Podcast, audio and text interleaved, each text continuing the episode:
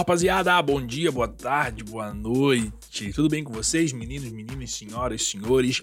É muito bem-vindo ao maravilhoso mundo do Pílulas da OAB.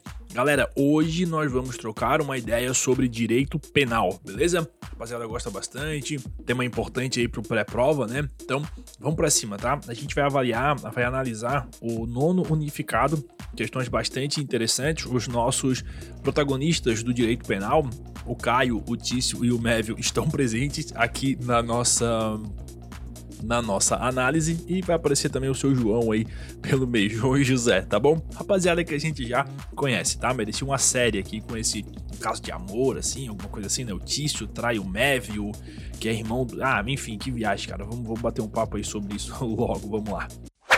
Questão número 1, um, fala assim, ó, olha eles aqui, ó. Acerca das causas excludentes de ilicitude e extintivas de punibilidade, assinale a afirmativa incorreta, tá? Letra A.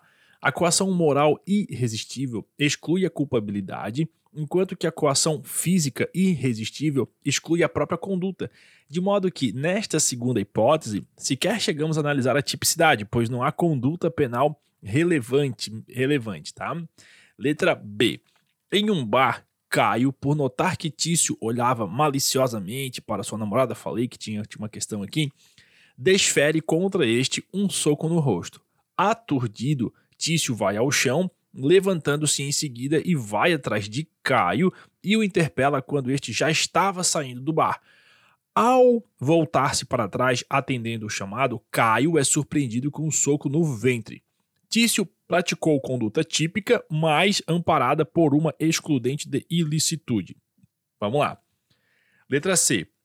Mévio atendendo a ordem dada por seu líder religioso e com o intuito de converter Rufus, permanece na residência deste à sua revelia, ou seja, sem o seu consentimento. Nesse caso, Mévio, mesmo cumprindo ordem do seu superior e mesmo sendo tal ordem não manifestamente ilegal, pratica crime de violação de domicílio, não estando amparado pela obediência hierárquica. E a letra D, o consentimento ofendido do ofendido não foi previsto pelo nosso ordenamento jurídico penal como causa de excludente da ilicitude. Todavia, sua natureza justificante é pacificamente aceita, desde que, entre outros requisitos, o ofendido seja capaz de consentir, pacificar, uh, consentir uh, e qual tal consentimento recaia sobre o bem e, é, disponível, tá? Pessoal, de tudo isso que eu falei, a gente tem que encontrar a questão incorreta, que é o que a assertiva, que é o que a questão pede, né? Assertiva e incorreta. A letra B, ela lá, quando a questão diz que o Caio, né, ele já estava saindo do bar. Vocês sacaram ali o lance da namorada, né? Então, quando ele ao voltar-se para trás, atendendo ao chamado, Caio é surpreendido com um soco no ventre. Isso é o que diz a questão. Boa? Nesse caso, o Tício ele agiu posteriormente à agressão sofrida e não imediatamente, tá? Atual ou iminente, como é necessário para que fique configurada a excludente da ilicitude que está lá no artigo 23, inciso 2 do Código, que diz que, que fala da legítima defesa, tá? Então, nessa situação, o agente ele agiu com excesso e posterior à injusta agressão, configurando assim uma mera vingança, tá? Então, se, se estende-se né, em legítima defesa quem, usando moderadamente dos meios necessários, repele injusta agressão atual ou iminente a direito seu ou de outrem, tá bom? Então, por isso que é a B que é a incorreta, tá certo? Questão número 2 agora, vamos lá. Depois desse embrólio aí com o Tício, né? Vamos pro José agora, tá? A questão número 2 fala assim, ó. José subtrai o carro de um jovem que lhe era totalmente desconhecido, chamado João. Tal subtração deu-se mediante o emprego de grave ameaça exercida pela utilização de arma de fogo. João, entretanto, rapaz jovem de boa saúde sem qualquer histórico de doença cardiovascular, assusta-se assusta de tal forma com a, com a arma que vem a óbito em virtude de ataque cardíaco. Com base no cenário acima, assinale a afirmativa correta. Bora lá. Letra A. José responde por latrocínio. Aqui está errado, tá, pessoal? Porque o tipo penal latrocínio exige que o resultado morre ele decorra da violência e não da grave ameaça, tá bom? Letra B. José não responde pela morte de João. Aqui está correta, né? Porque o agente ele não teve a intenção de matar e nem pode prever o resultado morte por ataque cardíaco nessa situação, tá? Letra C. Resp José responde em concurso material pelos crimes de roubo e homicídio culposo. Aqui tá errada, tá, pessoal? Porque não nesse caso aqui dessa questão, não existe homicídio culposo porque não tinha intenção de matar, era só de subtrair o carro, tá? E letra D, o José praticou o crime préter-doloso. Também não tem, é, não, não é o crime préter-doloso, porque é, ele não tinha a intenção de matar. Então não foi, ah, tipo, vou roubar o carro, se o cara morrer, foda-se. Não, não, não é isso. Ele só queria furtar mesmo, roubar ali, roubar, né? Porque tinha ameaça ali. Então, é, e arma de fogo. Então, assim, é, então é, é, é a letra, a resposta correta fica mesmo a letra B, tá? Que o João não responde, o José não responde pela morte do João, beleza? Fique esperto nisso. Questão número 3. Guilherme praticou, em 18 de 2 de 2009, a, a contravenção penal de vias de fato, artigo 21 do Decreto-Lei 3688 de 41, tendo sido condenado à pena de multa. A sentença transitou definitivamente em julgado no dia 15 de 3 de 2010, mas Guilherme não pagou a multa. No dia 10 de 7 de 2010, aniversário da minha irmã, inclusive, Guilherme praticou o crime de ato obsceno, artigo 233 do Código Penal. Com base na situação descrita na legislação, assinale a afirmativa correta. Vamos lá. Guilherme, letra A. Guilherme não pode ser considerado reincidente por conta de uma omissão legislativa. Aqui está correta, tá? Porque não, não tem previsão legal de reincidência de pessoa que comete crime após ter cometido com a, a contravenção penal, beleza?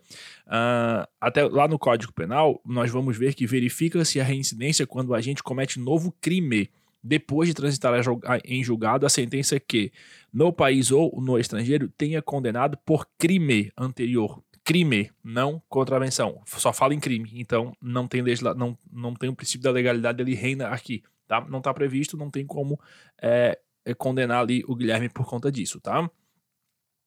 Letra B.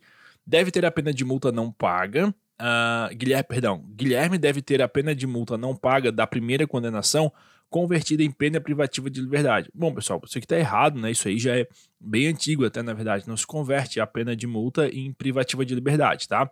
Uh, após o trânsito em julgado da sentença condenatória, a multa ela será considerada dívida de valor, aplicando-se as normas da legislação relativa ao que a dívida da, ativa da fazenda pública, tá? Então não cabe a questão ali de ah não pagou a multa vai preso, não isso aí é bem antigo, tá? Isso não muito antigo, isso não não reina mais, tá? Letra C. Guilherme é reincidente pois praticou novo crime após condenação transitada em julgado. Tá errado, né? Porque como já falamos, a condenação anterior não trata-se de crime, mas sim de uma contravenção penal beleza? E a letra D, a pena de multa não gera reincidência. Aqui está incorreta, tá? Embora exista uma divergência de posicionamento entre a doutrina e a jurisprudência em relação a esse assunto, tá bom? Porque inexiste previsão legal no sentido descrito nessa alternativa, tá? Que a pena não gera reincidência, a pena de multa não gera reincidência ou gera reincidência. Tem uma pauleira aí, tá? Mas para efeitos de prova, essa questão está errada. Boa? Então o correto só para só para a gente relembrar, Guilherme não pode ser considerado reincidente por conta de uma omissão legislativa, tá? Porque a primeira, o primeira foi um, a, a primeira condenação foi uma, uma infração e a segunda foi crime. Então a primeira não é fruto de, não gera a reincidência, tá bom? Questão número 4 agora. O enunciado é bem longo, mas a resposta é bem curtinha, tá? Olha só, Jaime, brasileiro, passou a morar em um país estrangeiro no ano de 1999.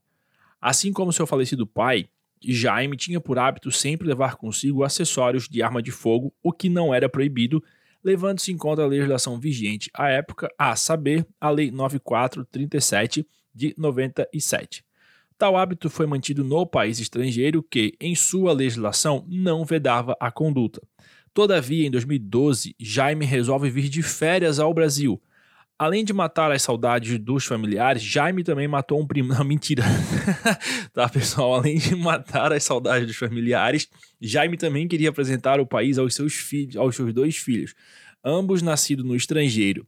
Ocorre que, dois dias após a sua chegada, Jaime foi preso em flagrante por portar ilegalmente acessórios de arma de fogo, conduta descrita no artigo 14 da Lei 10.826 de 2003, que diz que portar, deter, adquirir, fornecer, receber, ter em depósito, transportar, ceder, ainda que gratuitamente, emprestar, remeter, empregar, manter sob guarda ou ocultar arma de fogo, acessório ou munição de uso permitido, sem autorização ou em desacordo com a determinação legal ou regulamentar, tá bom? Então isso é um, é um crime, tá?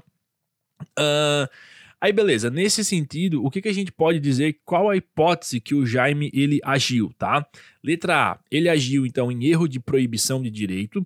Letra B, erro de tipo essencial. Letra C, erro de tipo acidental. E letra D, erro sobre as discriminantes putativas. Pessoal, se tu ficou perdido na data, eu vou, só vou te, te alertar aqui de novo, tá? O Jaimão, ele vazou do Brasil em 1999.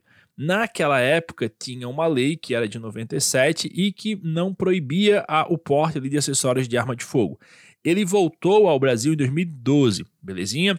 E a lei da qual é, proibia ele de portar esses acessórios é de 2003, ou seja, quatro anos depois de que ele foi embora. Então, a lei ela ingressou no nosso ordenamento jurídico em 2003, só que ele não tinha conhecimento disso em regra, a princípio, tá? Então, o que, em que que ele agiu, beleza?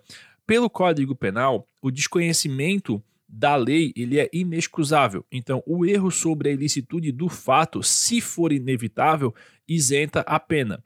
Só que se ele for evitável, ele pode diminuir a pena de um sexto até um terço, tá? E também, olha só, considera-se evitável o erro se o agente atua ou se omite sem a consciência da ilicitude do fato, quando lhe era possível, nas circunstâncias, ter ou atingir essa, essa consciência, tá bom? Então o gabarito é a letra A. Ele agiu em erro de proibição direto, tá bom? Show de bola. Essa foi a nossa questão número 4. Pessoal, então era isso, são só quatro questões mesmo na direito penal. Deixar o um recado para vocês aqui, se você quiser ter acesso à fundamentação desta, desta da prova de direito penal, o link está na descrição deste episódio, tá?